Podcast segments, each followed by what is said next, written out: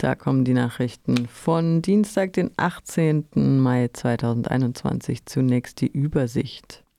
Indigene Politikerin Lori ist neue Präsidentin der Nationalversammlung in Ecuador. Berlinale Entscheidung für das Sommer-Special als Open-Air-Veranstaltung steht fest. Genozid an den Hereros und Nama. Deutschlands Versöhnungsabkommen mit Namibia trägt nicht zur Versöhnung mit den Opfern bei. Journalistinnen in Deutschland gefährdet. Und nun zu den Nachrichten im Einzelnen. Indigene Politikerin Jordi ist neue Präsidentin der Nationalversammlung Ecuador. Die Nationalversammlung Ecuadors hat am vergangenen Samstagabend eine Repräsentantin von der indigenen Partei Pachakutik als Parlamentspräsidentin bestätigt. Guadalupe Jordi gewann die Präsidentschaft der Nationalversammlung mit 71 Stimmen der 137 Sitze der Kammer. Mit der Unterstützung der Konservativen unter Präsident Guillermo Yasso wird sie nächsten, die nächsten zwei Jahre dem Parlament vorsitzen. Vor ihrem neuen Amt arbeitete sie in der Provinz Orellana in der Region Amazonas und wurde dort unter Präsident Correas Regierung inhaftiert. Der Vorwurf lautete Terrorismus und Sabotage, nachdem sie Proteste gegen Ölunternehmen organisiert hatte. Später erhielt Jordi Amnestie und benannte die Anklage als politisch motiviert. Die Allianz aus Indigenen und Konservativen, CREO, umging effektiv die linke UNES-Partei. Die sogenannte Union für die Hoffnung gewann die meisten Sitze, aber verpassten es, eine klare Mehrheit der Sitze für sich zu gewinnen.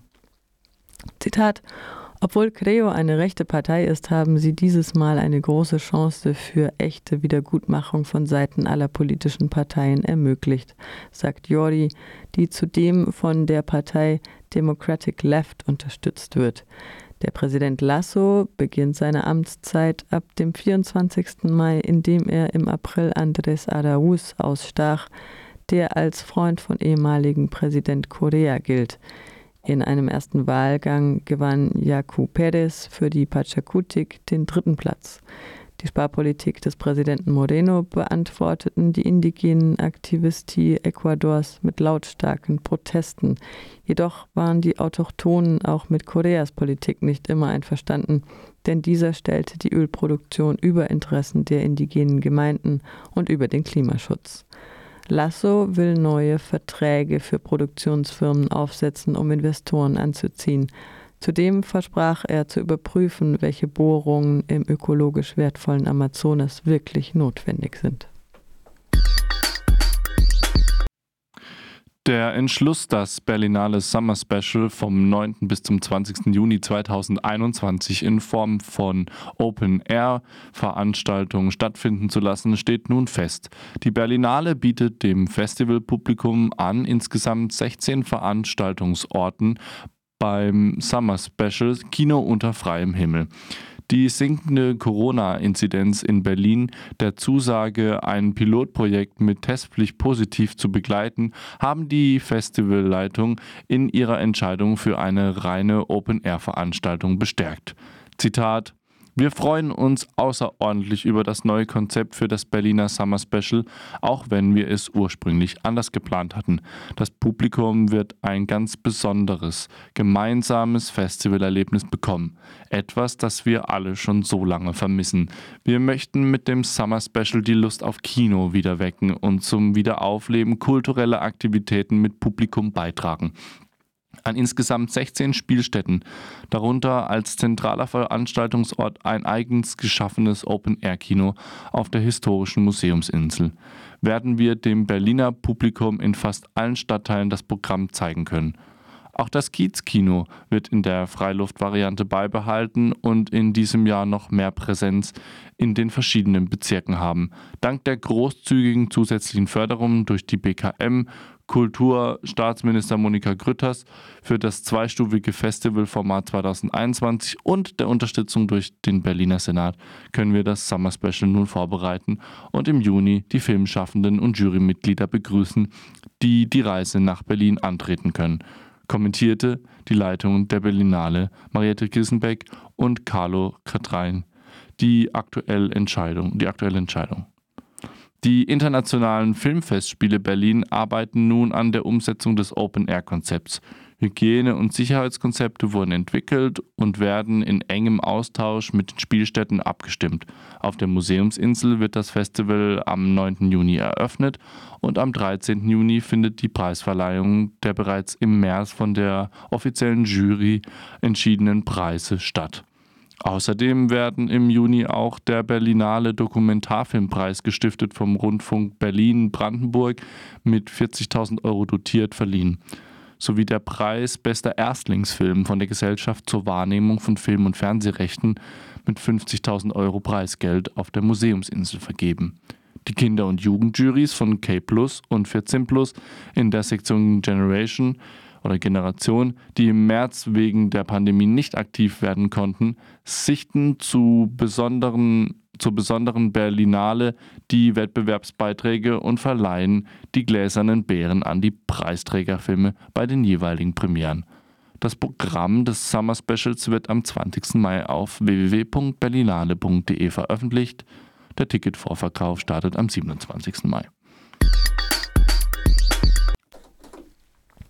Genozid an den Herero und Nama. Deutschlands Versöhnungsabkommen mit Namibia trägt nicht zur Versöhnung mit den Opfern bei. Das bundesweite Bündnis Völkermord verjährt nicht kritisiert das deutsch-namibische Regierungsabkommen zum Genozid an den Herero und Nama 1904 bis 1908 als Schritt in die falsche Richtung. Dabei verweist das Netzwerk nicht nur auf den Ausschluss von regierungsunabhängigen Opferverbänden in Namibia und von Nichtregierungsorganisationen aus Deutschland. Das Bündnis protestiert auch gegen die anhaltende Nichtanerkennung des Genozids im völkerrechtlichen Sinne und die fortdauernde Verweigerung von Reparationsleistungen durch die Bundesrepublik Deutschland. Wie das Deutschlandradio am 14. Mai 2021 berichtete, steht das seit 2015 im Geheimen verhandelte Abkommen der Re Re Regierungen Deutschlands und Namibias zum Völkermord an den Herero und Nama kurz vor dem Abschluss. In den bisher veröffentlichten Presseberichten zeichnet sich ab, dass die in einer finanziellen Notlage steckende namibische Regierung die von ihr verkündeten Ziele nicht durchsetzen konnte darunter eine vollumfängliche, auch völkerrechtliche Anerkennung des Genozids und eine offizielle Entschuldigung sowie Reparationsleistungen durch Deutschland bleiben aus. Laut den bisher vorliegenden Informationen umfasst das Abkommen die Aussage, dass die Verbrechen, Zitat, aus heutiger Sicht als Völkermord anzuerkennen sind. Zitat Ende. Damit geht die Bundesregierung keinen Schritt weiter als die damalige Bundesministerin Wiczorek Zoll im Jahr 2004. Deutschland erkennt nach wie vor keine Wiedergutmachungspflicht an. Die Bundesregierung erklärt sich lediglich zu einer finanziellen Unterstützung von sozialen Projekten in den vom Völkermord besonders betroffenen Regionen bereit. Das Bündnis Völkermord verjährt nicht kritisiert nicht nur die mangelnde Transparenz des Verhandlungsprozesses, es verurteilt auch die augenscheinliche Ausnutzung der ökonomischen Notlage Namibias durch die Bundesregierung. Die von den bilateralen Gesprächen ausgeschlossenen Vertretungen der Nachfahren der damals am meisten betroffenen Bevölkerungsgruppen dürfen im Versöhnungsprozess nicht ignoriert werden. Als ein ZDF-Team im Mai 2020 auf einer Demonstration gegen die Corona-Maßnahmen eine neue Ausgabe für die Heute-Show drehte, wurde es von Vermummten angegriffen. Sechs Teammitglieder wurden dabei verletzt und ihre Ausrüstung beschädigt.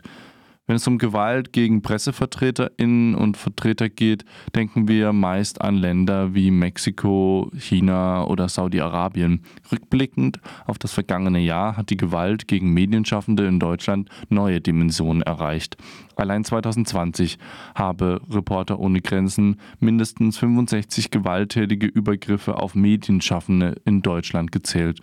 Es seien mehr als fünfmal so viele wie im Vorjahr gewesen und deutlich mehr als im Jahr 2015 während der Hochphase der Pegida-Bewegung.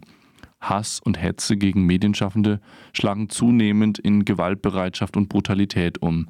Angriffe mit Metallstangen und Steinen wurden durch die NGO dokumentiert, sowie Faustschläge ins Gesicht und Tritte an den Körper. Aber auch die verbalen Angriffe und Drohungen werden von vielen JournalistInnen als sehr belastend erlebt. In Berlin drohte beispielsweise ein Demo-Teilnehmer Ende Oktober einem Journalisten, dass er nach dem Zitat Umsturz wie alle andere Systemjournalisten an einem Baum hängen werde. Zitat Ende. Abseits von Demonstrationen komme es vor allem zu verbaler Gewalt. Im März 2020 drohte ein Lindauer AfD-Kandidat für den Kreistag und Stadtrat dem Chefredakteur der Nachrichtenseite Allgäu rechts außen. Er werde den Journalisten, Zitat, zerfetzen und ihm, Zitat, fürchterlich Schmerzen zufügen. Wenn Journalistinnen und Journalisten in Deutschland aus Angst vor Übergriffen nicht mehr von bestimmten Kundgebungen und Veranstaltungen berichten können, ist das eine Gefahr für die freie Berichterstattung. Mehr Unterstützung und besseren Schutz von Medienschaffenden durch Polizei und Sicherheitskräfte bei Demonstrationen ist eine der Forderungen von Reporter ohne Grenzen. Die Organisation hat in Zusammenarbeit mit weiteren Akteuren einen Kodex für Medienhäuser zum Schutz von JournalistInnen vor Gewalt und Bedrohung entwickelt. Der Kodex legt Standards fest, der freie und festangestellte Medienschaffende Hilfe und Unterstützung bei Angriffen und Bedrohungen garantiert. Diesem Schutzkodex haben sich unter anderem bereits die dpa, die taz, der Spiegel und die Zeit angeschlossen. Weitere Medienhäuser sollen folgen. Das waren die Nachrichten vom 18.05.2021.